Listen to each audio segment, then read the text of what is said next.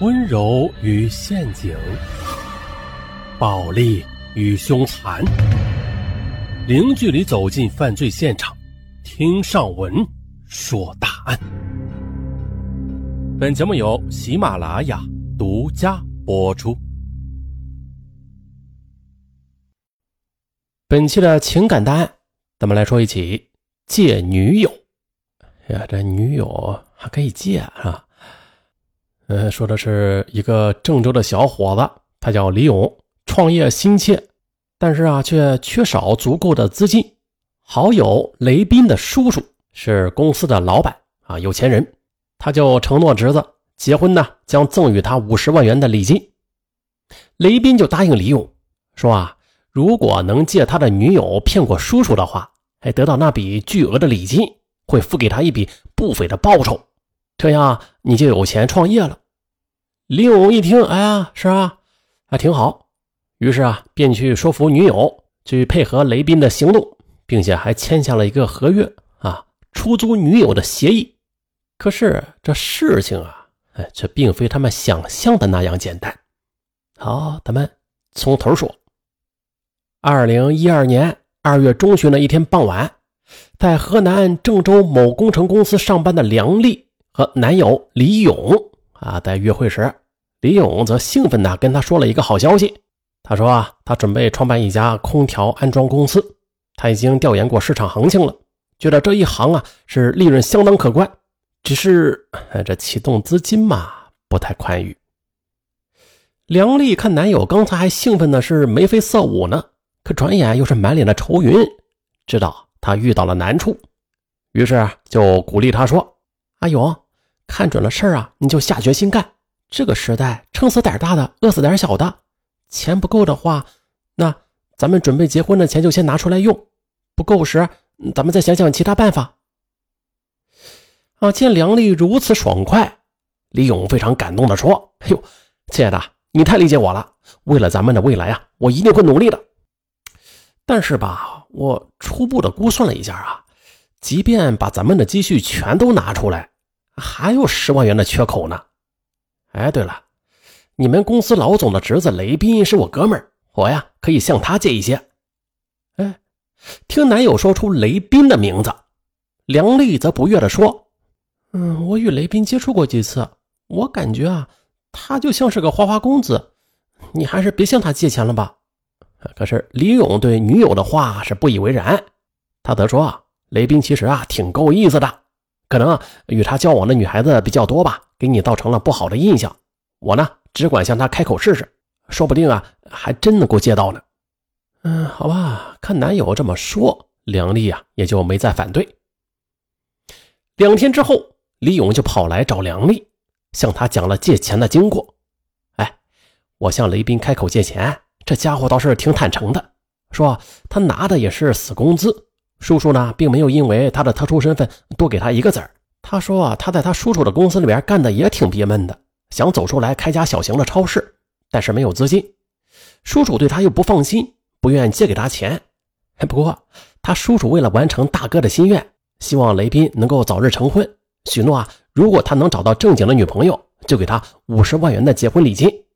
可是雷斌现在还没有一个正经的女朋友呢，他就让我帮着想办法。说啊，如果拿到叔叔的礼金之后，可以给我六万块钱的酬劳。可是这事儿得需要一个女孩子来配合呀。说到这里时，李勇说话有些不自然起来。敏感的梁丽，她意识到了什么，她就盯着男友问他：“阿勇，你不会让我去冒充他的女朋友吧？我跟你说啊，我特别反感雷斌，我可不去做这种事儿。”听了女友满口拒绝，李勇有些着急了，便从包里拿出了两沓厚厚的人民币。那那那，你看，这是雷斌预付的定金，说事成之后啊，再给咱们另外四万元。那他就让您只是陪他走一下过场。雷斌说他的叔叔对你印象很好，只要你肯出面呢，那胜算是非常大的。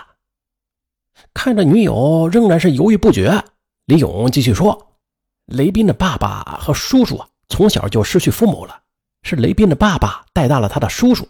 如今他叔叔发达了，对大哥一直很敬重，所以他才承诺雷斌结婚，嗯，给他五十万的礼金。亲爱的，为了我们的未来，你就辛苦一次嘛。反正咱们又又不损失什么。其实啊，现在这社会啊，嗯，去租女友、男友啊，去应付父母的大有人在呢。啊，确实的，让你陪雷斌去见他的家人，我心里也不舒服。可是，谁让咱们现在缺钱呢？况且，这真的是个好时机呢。李勇又是解释，又是劝说，又是利诱，啊，并为女友极力的描绘公司的运转之后那些美好的前景。终于，梁丽不情愿地说：“我倒不是那种顽固守旧的人，可是这种事情咱们必须得严格保密呢。还有啊，雷斌这个人有些花心，我怕答应了他，他会对我动手动脚的。”看着女友的思想有些松动，李勇便抱住了梁丽。他要是对你动手动脚，我还不答应呢。这样吧，咱们明天呢和雷斌见上一面，咱们签个协议来约束他。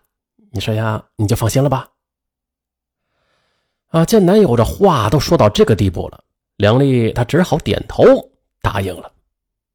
第二天晚上，在一家咖啡厅，李勇、梁丽和雷斌他们三个人。坐到了一块儿，雷斌看着稍加修饰的梁丽是楚楚动人，笑嘻嘻的说：“哎呦，梁丽啊，如果你能够出面呢，我敢保证，保准能够马到成功。”李勇就附和着笑了笑，向雷斌说出了女友的顾虑，并且提出了签协议的要求。雷斌就满口答应，接着便由李勇执笔，三人经过讨论拟定了一份协议。协议如下：甲方雷斌，乙方李勇。为了实现甲方计划，特雇请乙方女友协助完成。双方达成以下协议：一、乙方女友需陪甲方见其父母家人，并且用自己的表现得到甲方家人的认可；二、甲方同乙方女友单独相处时，不得对乙方女友有任何的侵犯。三，在乙方女友的协助下，甲方顺利得到礼金时，乙方女友的履行义务就此终止。四，甲方付乙方定金两万元整，事成之后另付另外四万元。如果乙方单方面退出，需赔偿四万元的违约金。协议签订之后，雷斌呢又提出了一个让李勇有些意外的请求。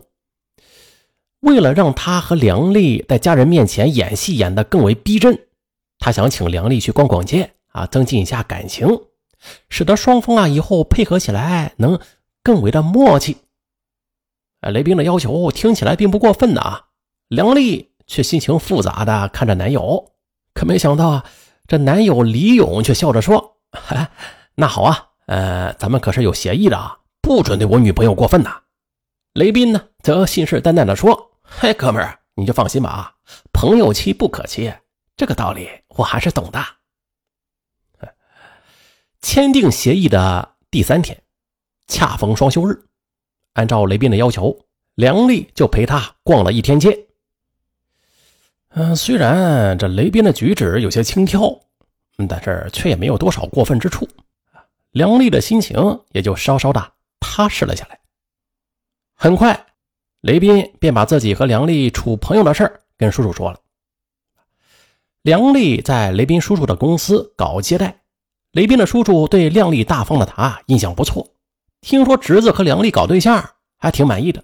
他对雷斌说：“啊，下个双休日啊，我把你爸从老家接过来，你把小梁领到咱们家吃顿饭，让你爸看看。这事情呢，就就算定了。”看叔叔答应的这么爽快。雷斌也是满口答应。啊，听雷斌说这事儿正朝着希望的方向发展，李勇也挺高兴的。他开心的对梁丽说：“等佣金拿到手之后啊，公司就能够开张了，咱们自己当老板，离着雷斌远远的，过咱们的好日子。”看男友说的是眉飞色舞，梁丽只盼尽快完成自己的任务。二零一二年三月三日。梁丽精心的修饰了一下自己，然后便和雷斌一起登了他叔叔的门。欲知后事如何，咱们下集再说。